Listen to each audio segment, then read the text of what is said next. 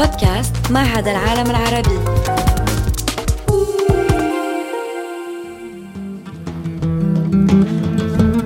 يأخذكم معهد العالم العربي كل شهر في رحلة لاستكشاف الفلسفة العربية. بودكاست من إعداد جان باتيست بروني أستاذ الفلسفة العربية في جامعة باريس الأولى بانتيون سوربون في حلقة اليوم نستضيف محمد علي أمير معزي. مدير الدراسات في قسم علوم الأديان في المدرسة التطبيقية للدراسات العليا إيكول براتيك دي أوت زيتود في باريس والمؤرخ والعالم في الدراسات الإسلامية. أمير معزي متخصص في التشيع وقد نشر مؤلفات كثيرة عن القرآن وتاريخ القرآن أيضا وشارك مؤخرا في تأليف كتاب قرآن المؤرخين Le Coran des Historiens. مساء الخير. سأحدثكم عن الولاية. التي ترجمتها في العنوان الفرنسي بالتحالف الإلهي أو العهد الإلهي Alliance Divine. يعد الجذر الثلاثي ولاية غنيا جدا في اللغة العربية وهو يطلع بمدلولات كثيرة للغاية. ولذلك لن أغوص في الجانب العلمي لهذا الجذر ولنتحدث عن المعاني الأبرز التي تنتمي إلى المجال الشرعي والإداري حيث تمتلك الكلمات المشتقة من هذا الجذر معاني كثيرة مثل مسؤولية وحاكمية وكفالة ورعاية إلى آخره. وللكلمات المشتقة من هذا الجذر معنى التحالف والعهد والعقد والقسم والصداقة والقداسة. وغالبا ما يستخدم مصطلح ولي للإشارة إلى القديسين في الإسلام. ويمكن أن نشتق مصطلح ولي من صيغة الجمع أولياء التي تترجم بقديسين. ولكن يمكن أيضا ترجمتها بأصدقاء الله أو حلفاء الله. وسنتوقف عند مفهوم التحالف أو العهد هذا. وهنا ألفت إلى أننا قريبون جدا من مفهوم العهد في التوراة والإنجيل. وتاريخيا أعتقد أن مفهوم الولاية التحالف أو العهد الإلهي قد تبلور في الأوساط الشيعية. وكما تعرفون الشيعة دين مبني على شخصية المرشد الإمام الذي يعتبر ولي الله أو حليفه أو صديقه بامتياز. وهو شخص حل فيه ظهور الله. وفي اللغة العربية يشار إلى محل ظهور الله بمصطلحين مظهر ومجلة أي محل المظاهر الفريدة مظاهر النور وهنا ثمة فكرة النورانية والسطوع. وفي التشيع يعتبر علي الإمام الأول وزوج ابنة الرسول وابن عمه رمز الشخص الذي تجلى فيه الله بامتياز. ونجد المفهوم نفسه أيضا في المذهب الصوفي السني. فنتحدث عن ولي عن قديس صديق الله وعن أولياء في صيغة الجمع مع مراتبهم. المراتب الروحانية القطب في القمة ومن ثم لدينا سلسلة من الطبقات أو المستويات التي يتبوأها أولياء متنوعون مثل الأوتاد والنخباء والنجباء وإلى ما هنالك. وترأس صورة الإنسان الكامل هذه المراتب. وهذا مفهوم ذو أهمية بالغة عند الصوفيين. ويعتبر النبي محمد رمزه بامتياز. والأجدر بالقول حقيقته الروحانية التي يشير إليها الصوفيون بعبارة النور المحمدي. ويشكل مفهوم الإنسان الذي تجلى فيه الله الإنسان الكامل امتدادا لصور وصلتنا من العصر القديم المتأخر. من هذه المنطقة من العالم على الأقل التي نسميها اليوم الشرق الأدنى والشرق الأوسط. وعلى سبيل المثال نجد هذا المفهوم في تشبيه الإنسان على صورة الله في اليهودية والمسيحية أو المسيحية اليهودية. وفي مفهوم إيماغوديي في اللغة اللاتينية في الفكر اليوناني القديم والغنوصية المسيحية. وفي مفهوم الإنسان البدئي أو الإنسان الإلهي في المجوسية والمانوية ومختلف الحركات الغنوصية إلى آخره.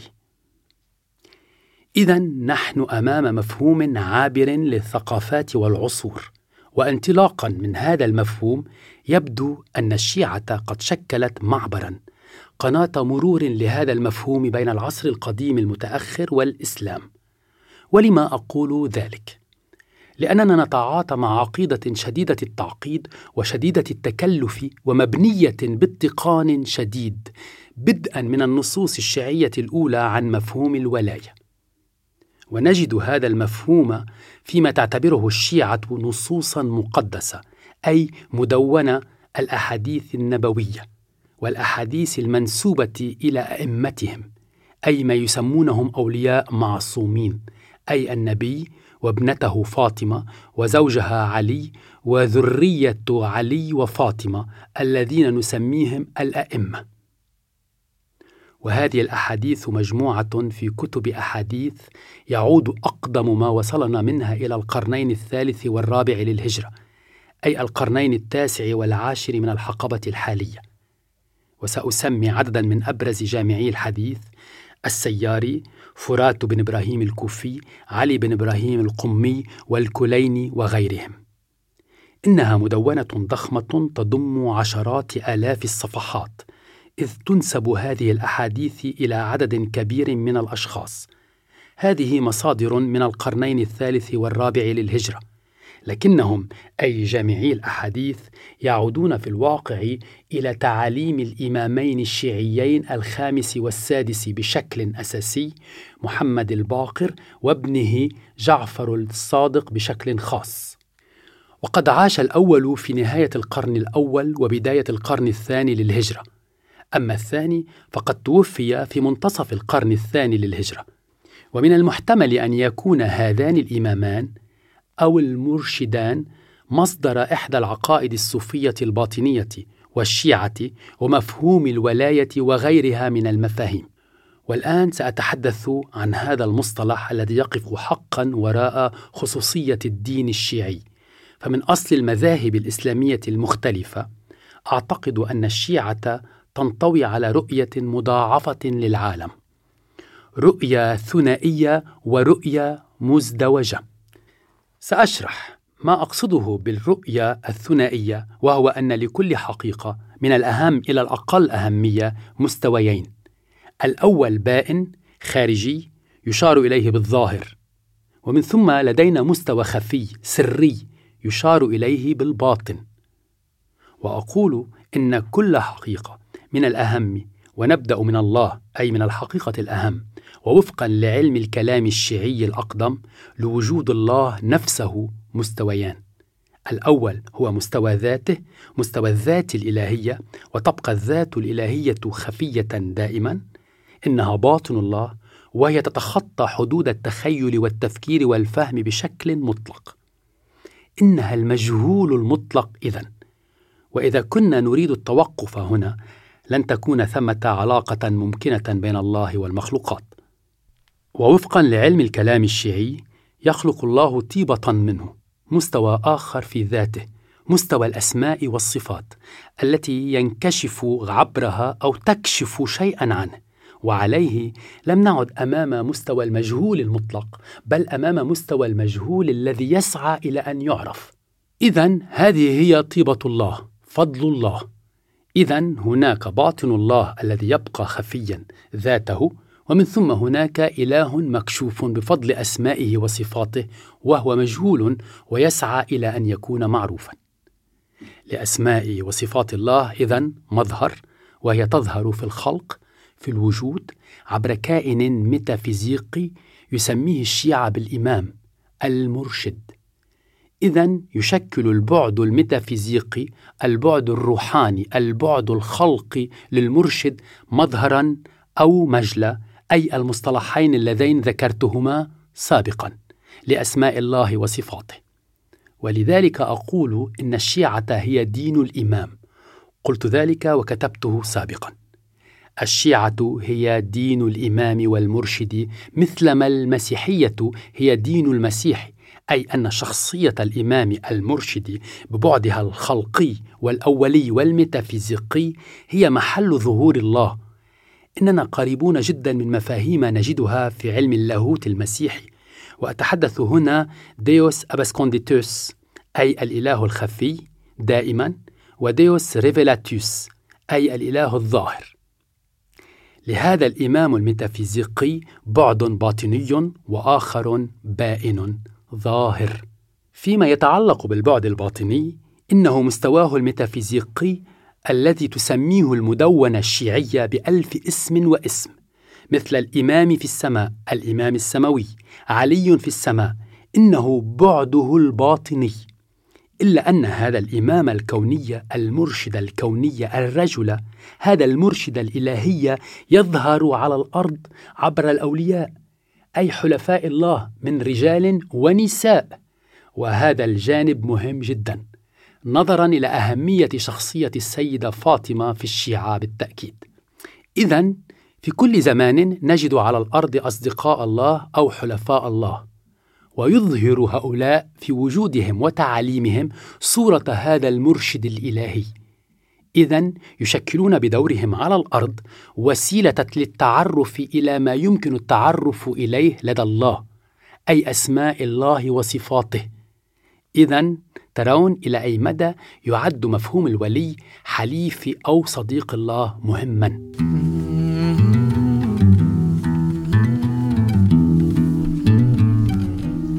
أواصل الحديث عن هذه الرؤية الثنائية. إذا لقد تحدثنا عن علم الكلام، وسنتحدث الآن عن علم النبوة. فوفقا للشيعة، وفقا لأهل الكتاب، يتحدث الله أحيانا إلى الإنسان بواسطة شخص معين، نبي أو مبعوث ينقل رسالة الله إلى أمته هو.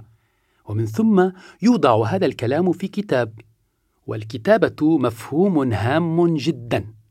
ووفقا للشيعة يتخذ كلام الله بعدا خارجيا ظاهريا وبعدا داخليا باطنيا وبموجب هذه الجدلية يعتبر النبي المبعوث رسول ظاهر الكلام إذ ينقل الحرف الجانب الظاهر لكلام الله إلى أغلبية أمته ولكن وفقا للشيعة يرافق إمام واحد أو أكثر كل نبي في مهمته ولهؤلاء مهمة تقضي بتعريف أقلية داخل كل أمة إلى المعنى الباطني إلى بعد النص الخفي. نتحدث إذا هنا عن ثنائية النبي والولي وهنا نستذكر ثنائية القديس بولس الحرف والروح بحيث يكون الأول رسول الحرف أما الثاني فرسول الروح ويتوجه الأول إلى أغلبية الأمة أما الثاني فإلى أقلية. وفي هذا السياق يمكن أن نتحدث عن علم نبوة يعني حكاية الكون، وليس الإسلام فحسب. وبموجب علم النبوة هذا، كان موسى رسول ظاهر كلام التوراة لأغلبية اليهود، وبحسب النص كان هارون أو يوشع إمامه، وقضت مهمته بتعليم أقلية من اليهود إلى معنى التوراة الخفي. ويسمي الشيعة أقلية اليهود هذه باليهود الشيعة أو الأولياء اليهود أي هذه الأقلية من الذين تعلموا معنى اليهودية الخفي. وأيضا يعتبر عيسى نبي المسيحية وهو الذي أتى بظاهر الإنجيل ورافقه عدد من الأئمة إنهم الحواريون ولا سيما شمعون الذي يعد إمامه الرئيسي ومرشده الرئيسي وقضت مهمته بتعليم أقلية من المسيحيين إلى معاني الأناجيل الخفية. ونسمي هذه الأقلية من المسيحيين بالمسيحيين الشيعة أو الأولياء. أصدقاء الله في المسيحية. والآن نصل إلى الإسلام. قضت مهمة النبي محمد بنقل ظاهر القرآن إلى أغلبية أمته. أما أئمته أي علي الإمام بامتياز وذريته فانطوت مهمتهم على تعليم أقلية من المسلمين إلى معنى القرآن الخفي. هذه الأقلية إذن نسميها شيعة الإسلام أو أولياء الإسلام. وهنا نحن أمام الرؤية الثنائية حيث لدينا سلسلة من الثنائيات أي مصطلحات متكاملة ومفصلة حول جدلية الظاهر والباطن. فلدينا أسماء الله وصفاته ذات الله ومن ناحية لدينا الرسول الإمام الولي ولدينا النبوة أو الإمامة التي تسمى أيضا بولاية أي التحالف أو العهد الإلهي. ولدينا التنزيل أي نزول كلام الله والتأويل أي الصعود نحو مصدر التنزيل. ولدينا الأغلبية أو العامة والأقلية أو النخبة أي الخاصة. إذا نحن هنا أمام الرؤية الأولى للعالم الشيعي التي سميتها بالرؤية الثنائية. ولكن إلى جانبها لدينا الرؤية المزدوجة وهنا لا يتعلق الأمر بالثنائيات من مصطلحات متكاملة بل من ثنائيات من مصطلحات متناقضة. وفقا لهذه الرؤية المزدوجة لدى الشيعة حكاية العالم هي حكاية حرب معركة بين الخير والشر بين النور والظلمة. وانطلاقا من الدور المحوري للعلم في الشيعة تدور هذه المعركة الكونية بين جنود العلم وجنود الجهل. وعلى مستويات الوجود كافة انطلقت هذه الحرب منذ بداية الخلق بين ما يسميه الخلق الشيعي جنود العلم وجنود الجهل. وتستمر هذه الحرب طوال حكاية الخلق وتنتهي في آخر الزمان مع وصول المنجي الذي سيضع حدا لهذه الحرب الكونية عبر هزيمة قوى الجهل وعرقلتها. إذا بموجب هذه الرؤية المزدوجة يعتبر الأولياء طبعا وأتباعهم من جهة قوى العلم قوى الخير إنهم أصدقاء الله حلفاء الله. ومن جهة ثانية لدينا ما تسميهم الشيعة بالأعداء أي قوى الجهل الذين يعتبرون أعداء أصدقاء الله أي أعداء الله. إذا من هم قوى الخير؟ لقد تحدثنا عن ذلك. إنهم الأنبياء الأئمة القديسون وتلامذتهم من جهة ومن هم أعداؤهم. ثمة نظرية في الشيعة نسميها الثنائيات الضدية أي الضد الذي يقف في وجه كل نبي كل ولي. والأمور على هذا النحو لأن العالم قائم على هذه الازدواجية. لدينا إذن العداوة بين إبراهيم ونمرود وبين آدم وقابيل وبين موسى وفرعون. نصل إلى زمن الإسلام إذن. وفي كل مرة تحدد ثنائية الحرف والروح ما يميز بين العلم والجهل. فأهل الجهل هم أهل الحرف أهل الظاهر أي أولئك الذين يختزلون الدين بحرفه ويرفضون حتى وجود البعد الخفي الروح التي تختبي وراء الحرف. وفي زمن الإسلام أعداء أصدقاء الله هم أعداء علي وذريته أي من يسميهم الشيعة أهل الظاهر أهل الحرف الحرفية القشور. ومع مرور الوقت إذن سيضم هؤلاء جزءا من السنة والشيعة الظاهريين أيضا. لدينا إذا هنا الرؤية المزدوجة أي الخير والشر حول مسألة العلم والجهل. ولدينا من جهة العلم الكوني والجهل الكوني. العلم والجهل الإمام وأتباعه المرشدون وأتباعهم مرشدو النور والهداية. وفي مقابلهم لدينا أيضا مرشدو الظلمة أو الظلم أو الضلال. وتستخدم أيضا العبارتان المذكورتان في القرآن أصحاب اليمين وأصحاب الشمال. وما يميز هذه الرؤية المزدوجة أيضا هو الحب والولاية من جهة والبراءة من جهة ثانية المطلوبان من الأتباع أي حب أصحاب اليمين أهل الخير أهل العلم والبراءة من أعدائهم. وقد كتبت مصطلح ولاية بالخط العريض لأنه المصطلح الذي نجده في الجدولين في رؤيتي العالم الشيعيتين. وما يهم هو مركزية مفهوم الولاية التحالف أو العهد الإلهي الصداقة الإلهية في الشيعة وفي الصوفية أيضا كما سنرى بشكل عام. وفي هذا السياق يطلع مصطلح ولاية بثلاثة معان في العقائد الروحانية الشيعية. الأول هو الحب مشاعر الأخوية والحب بين المؤمنين بين الشيعة أنفسهم وهذا ما نسميه أيضا مصادقة الإخوان أي الصداقة الوفية بين الشيعة.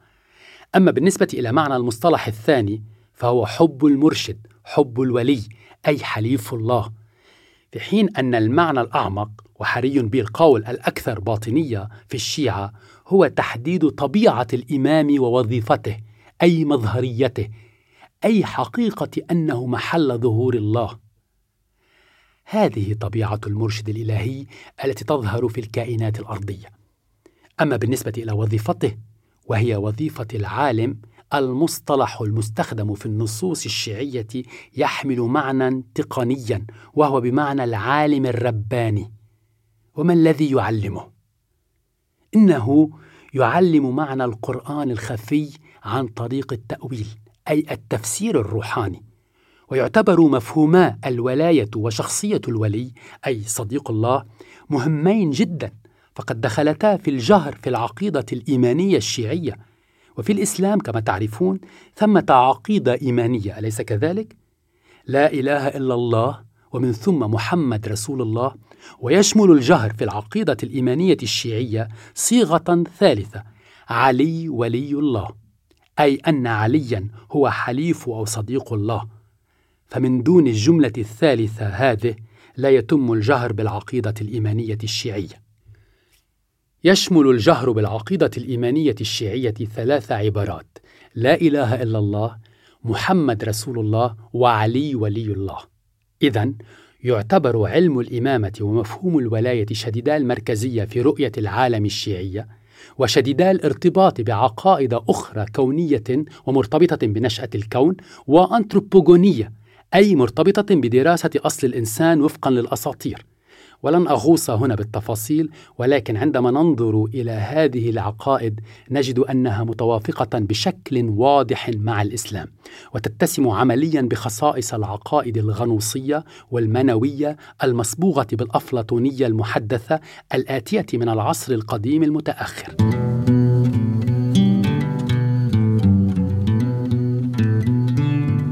سأتحدث عن خطوط هذه العقائد العريضة التي سيتعرف إليها فورا أولئك المطلعون قليلا على التعاليم الباطنية الروحانية والفكرية الخاصة بالعصر القديم المتأخر.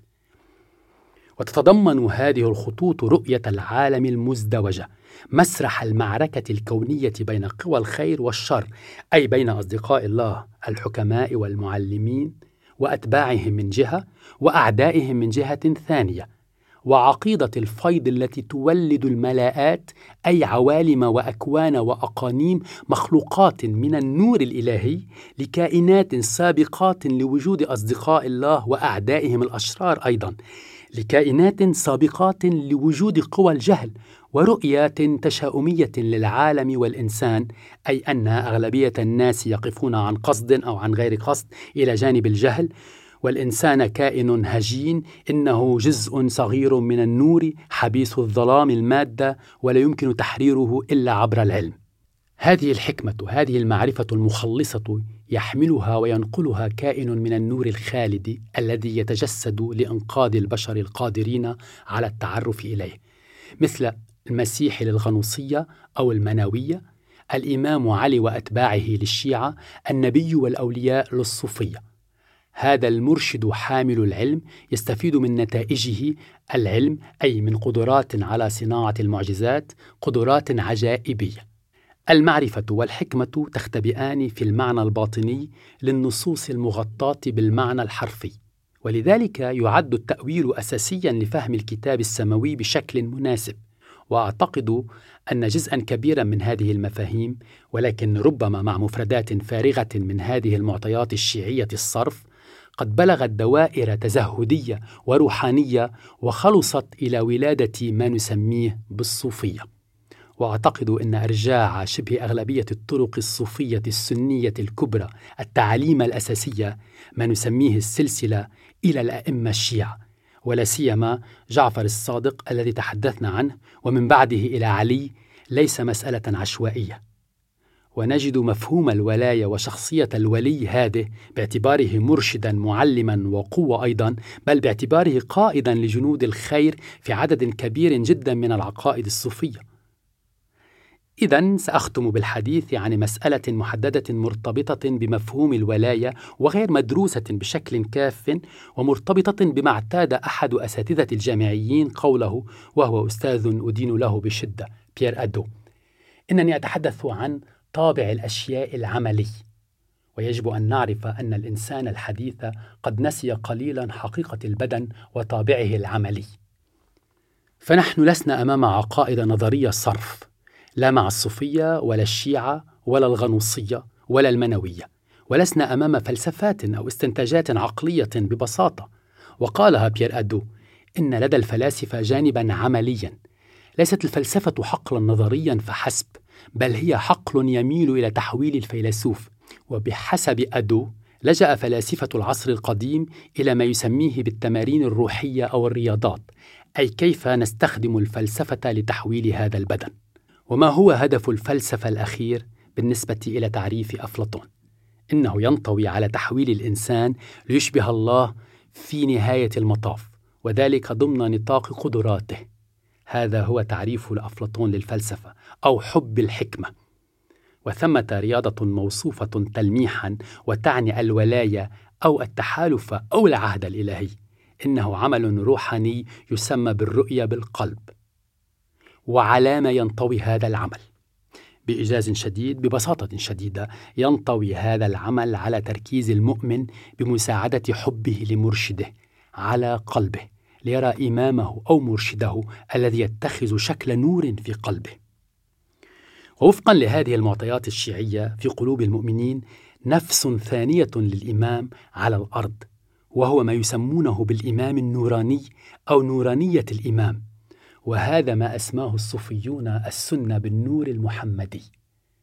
وهذا أيضا موضوع تركيز ورؤية وتأمل وينطوي على عدد من الرياضات الصوفية يدعى بموجبها المتصوف إلى اكتشاف نور النبي في قلبه. إذا إننا نتحدث هنا عن طابع عملي تضمين بدني للولاية وحري بي أن أقول عضوي وهذا نتيجة العرفان. ولذلك يقال أنه يجب على هذا العرفان أن يكون محولا ومخلصا أي يجب أن يحول كينونة وجود السالك أو المؤمن الشيعي أو السالك الصوفي. وأختم ما نراه هنا هو أيضا امتداد لعدد من عقائد وممارسات العصر القديم المتأخر التي نجدها فيما نسميه بالمسلك المسيحي السرياني الشرقي الذي نجد فيه فعلا ثلاثة عناصر بالغة الأهمية. قلب نور المسيح الذي يجب اكتشافه في القلب ونجده مثلا موصوفا بالتلميح في كتابات جوزيف أزايا أي جوزيف الذي رأى نور المسيح في القلب وجان دو دالياتا. وهما حكيمان اتقنا اللغة السريانية وعاصرا قدوم الإسلام والأئمة الأوائل في القرنين السابع والثامن للميلاد أي القرنين الأول والثاني للهجرة في شمال العراق. وينتمي هؤلاء المسيحيون الشرقيون إلى ما نسميهم أيضا بالمثاليين لميساليان في الفرنسية أو ليزوكيت أي الذين يصلون دائما ويسميهم القرآن بأهل الذكر. إذا هل من تلميح إلى ممارسات المثاليين التزهدية في القرآن؟ تطال سلسلة من الدراسات أبعاد ممارسات التزهدية والروحانية في القرآن حيث نجد مقابلات في المسلك المسيحي السرياني الشرقي لكثير من العناصر. إذا ما يهمني هو أننا نجد هذه العناصر الثلاثة النور والمرشد والمسيح من جهة والإمام من جهة ثانية أو الشيخ بالنسبة إلى الصوفيين ومنطقة القلب. إذا ينطوي ذلك على تمارين تركيز على منطقة القلب. وباختصار نحن أمام عملية نقل دروس تعليمية أساسية. إنها التمثل الممكن للإنسان بالألوهية أي تأليه الإنسان. ما يعبر عنه الصوفيون بعبارات مثل التخلق بأخلاق الله والتسمية بأسماء الله أو التأله وفي مسار الولاية هذا يعد مفهوم التحالف أو العهد الإلهي اساسيا في العقيدة والممارسة اللتين ترافقان هذه الدروس التعليمية. شكرا لكم. لقد استمعتم إلى بودكاست من إنتاج معهد العالم العربي وإخراج ميكينج ويفز تابعونا على جميع منصات البودكاست.